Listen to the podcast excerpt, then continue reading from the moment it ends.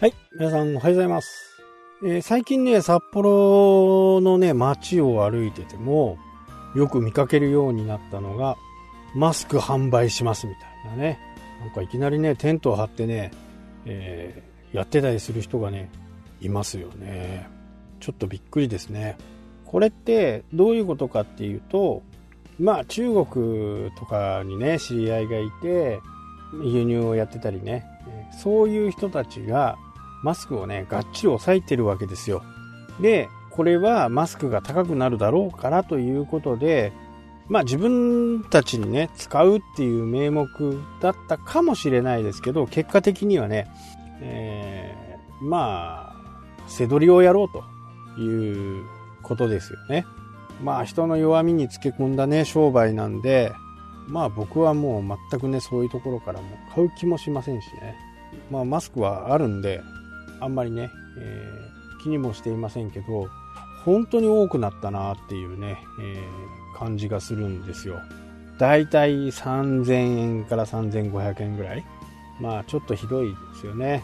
で、そういうマスクって、まあ中、中国でね、え跳ねられたマスクとか、そういったものも入っているので、結構気をつけないとね、えーよくありませんし、今本当にマスクが日本製がね、もっともっとこう入ってくると思うんで、今しばらくね、待って、待った方がいいかなと。まあ、サイトを見てもね、いろんなところでこう自分で作るマスクとかありますんでね、まあ、そういうものを活用して布製のね、えーマスクだといろんな形でね、えー使えると思うんでで今回、えー私はですねモンベルからマスクをね、えー9万セ9万枚かな？9万枚を、まあ、抽選でやるというところにはね一応、えー応募してこの結果がもう少し後なんですけどね。この放送が終わってる時にはもしかしたらもう通知が来てるかもしれないですけど、え今やっぱりこうメイドインジャパンがね一番いいかなと。いうふうに思いますし、えーこれでねなんかそのマスクに血管があってそこからまあ感染はないとは思いますけどね。ただやっぱりちゃんと消毒をするなりね、えーした方がいいかなと。まあ日本政府もいろいろこうやってね対応してるんですけどなかなかこう追いついてこないと。まあ文句を言う人は文句をね言いますけどなかなかそう簡単にはねうまく動かない。やっぱり国がやるよりね地方自治に、えーまたそこで人がねいろいろこう大変にはなると思うんですけどまあなんかね待ってる人ももう少しね落ち着いて待った方がいいかなと思います。でこの中国のやつがねどんどこどんどこ出てきて今一番安いところでね500円とか800円とかって、えー言ってもう投げ売り状態なんですよね。でまあアベノマスクっていうのはね結構、まあ、非難される方も多いですけどあれがなかったらね今でも高騰の3000円とかね3500円とかそんな形のねマスクの金額だと思います。まあそれなりのね、えーことを、まあ、やっぱりややったからこそそういったマスクがどんどんこうみんなにね回ってくるようになったのかなっていうふうにね思いますよね。まあ大変って言えば大変ですけどね。やっぱり医療従事者のところにねいち早く届く届いていると届けておくっていうのがねやっぱり必要かなと思いますしね。一般の人は少しこう我慢をするなりねちょっと使い回しをするなりね34日我慢して同じものを使うとかそんな風にしていかないとなかなかこう難しいかなというふうに思います。で状況的にはねまああんまり変わってないですけどすごくねこう街の中で車走っている中でもねすごくこう目立ったんでやっぱりねそういうところからね、まあ、買わない方がいいなというふうに思いますしね、まあ、どうしてもって言うんだったらね、まあ、仕方がないかもしれないですけどまあそもそも人の足元を見てやるようなね商売なんかはろくなものじゃないですし人のこう心をねもてあそばすような商売、まあ、新聞とかねマスコミとかもそうですよ。人の恐怖を煽ってね、えー、視聴率につなげると。で最近あのー、なんだっけ日本広告機あれ何でしたっけ？忘れちゃったど忘れちゃった？あの CM がテレビを見ていて多いと思うんですけど、あれって、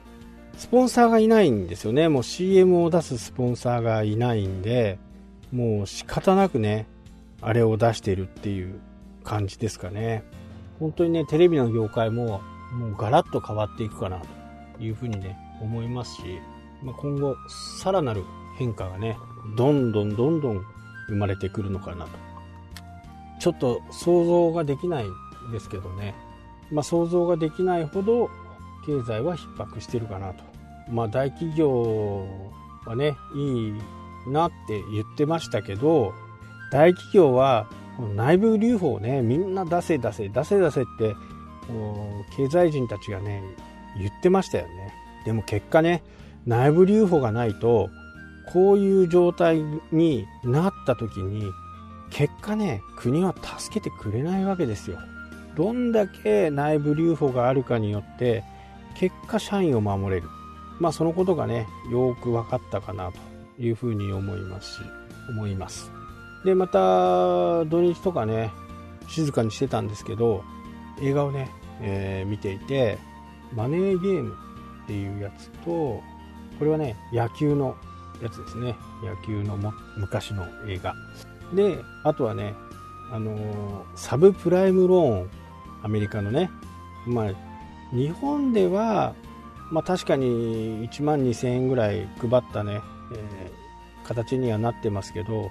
あんまり庶民はねあ1万2000円もらえるんだみたいな感じだったと思うんですけど普通の人はあんまりこうダメージもなかったかな。ただ一般の証券会社とかねそういったところっていうのは非常に大きなダメージがあっただと思うんですけど、そのね、え、実話に基づいた映画だったんで、難しかったんですけど、やっぱりこう数値をね、理解することによって、いつね、サブプライムが破綻するかっていうのがわかるという風なね、ことに気づく。そんなね、えー、映画でしたね。あれは難しかった、頭使ったけど、すごく面白かったなというふうにね思います。まあお金のない人でもねどんどこどんどこ融資が受けれると。で1人についてね5軒の家を買ってたりとかする人たちが大勢いたと。それは焦げつきますよね。まあ日本のバブルもそうですけど、まあ、不動産の価値がね青天井っていう風なね、形で思われていた時があると。でそんな時にね破綻が始まると形で、まあ、宅銀がね、破綻しましたよね。まあ、政策的なこともあるんでしょうけどね、